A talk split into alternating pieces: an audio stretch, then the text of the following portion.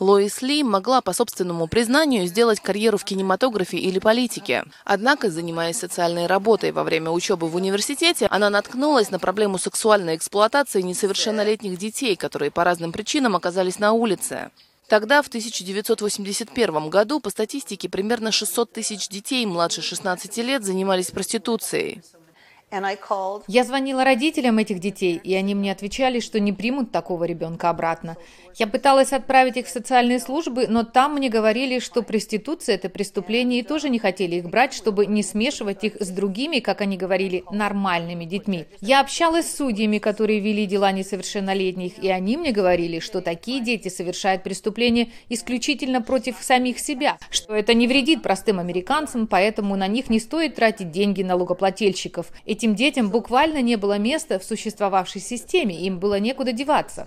Лоис, на тот момент 20-летняя девушка, организовала приют для подростков, оказавшихся в таком положении, в своей двухкомнатной квартире. И в течение трех следующих лет через ее квартиру прошли в общей сложности около 250 детей. Самое большое число детей в моей квартире за одну ночь 11 человек. Они спали везде, где могли найти место. Многие из них жили со своими сутенерами, от которых я их забирала по утрам. Вскоре Лоис стала получать крупные частные пожертвования, на которые создала организацию Children of the Night, в переводе с английского «Дети ночи», работавшую в качестве приюта для детей с улицы. Когда поменялось законодательство, от нее потребовали сообщать в ФБР о детях, которых задерживали как свидетелей по делам о секс-торговле несовершеннолетними. Из-за этого около четырех лет назад Лоис пришлось закрыть приют и перестроить систему своей деятельности. Сегодня она помогает подросткам удаленно. Девушка, которая представилась как Египет, мы не можем показать ее лицо, росла в детских домах. Ее мать лишили родительских прав за проституцию и употребление наркотиков почти сразу после рождения дочери. Сама Египет, чтобы заработать какие-то деньги, став подростком, начала воровать. Затем, комплексуя из-за своей полноты, подсела на наркотики и вскоре занялась проституцией. Я сказала своей подружке, что не хочу оставаться в приемной семье. Меня обзывали неприличными словами. Она мне ответила, почему бы тебе не зарабатывать собственные деньги и не жить своей жизнью? И продолжила, у тебя же есть вагина, используй ее. Египет стала жертвой двух групповых изнасилований. Был в ее жизни и год, проведенный за решеткой, после чего она попала к Лоис. Она одна из примерно 11 тысяч детей, которым организация «Дети ночи» оказала поддержку за 42 года существования. Я закончила школу на три года раньше, чем должна была. Сейчас хочу поступить в университет, чтобы в будущем работать в правоохранительных органах.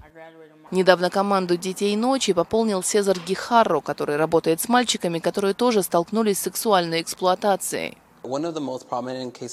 Случай, который запомнился мне больше всего, 15-летний подросток, которого родители выгнали на улицу, когда узнали, что он гей.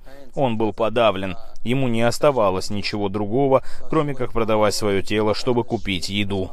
В организацию принимают любого ребенка без каких-либо условий, помогают получить социальные льготы, медицинское обслуживание, закончить школу дистанционно, написать резюме и найти работу. Лоис говорит, что решение проблемы детской проституции должно начинаться с предотвращения насилия над детьми в семьях. Семьи, в которых росли некоторые из этих детей, зачастую были даже хуже, чем жизнь на улице под присмотром сутенера. Многие из них проводят детство в домах полных наркотиков, где родители продают их для сексуальных развлечений в обмен на героин. В 1984 году Рональд Рейган наградил Лоис Ли президентской наградой за ее волонтерскую службу. За все эти годы она стала в каком-то смысле мамой для тысяч детей ночи. Евгения Дюло «Настоящее время Америка» из Лос-Анджелеса.